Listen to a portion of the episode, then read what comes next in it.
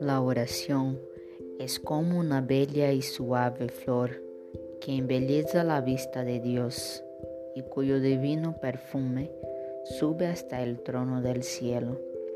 Tiene el olor de la violeta, el perfume de la azucena, la hermosura del brillo de la rosa.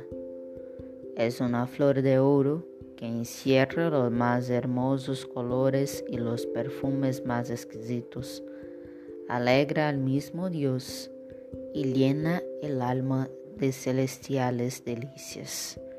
Constituciones 1 son palabras del Beato Padre Zegri.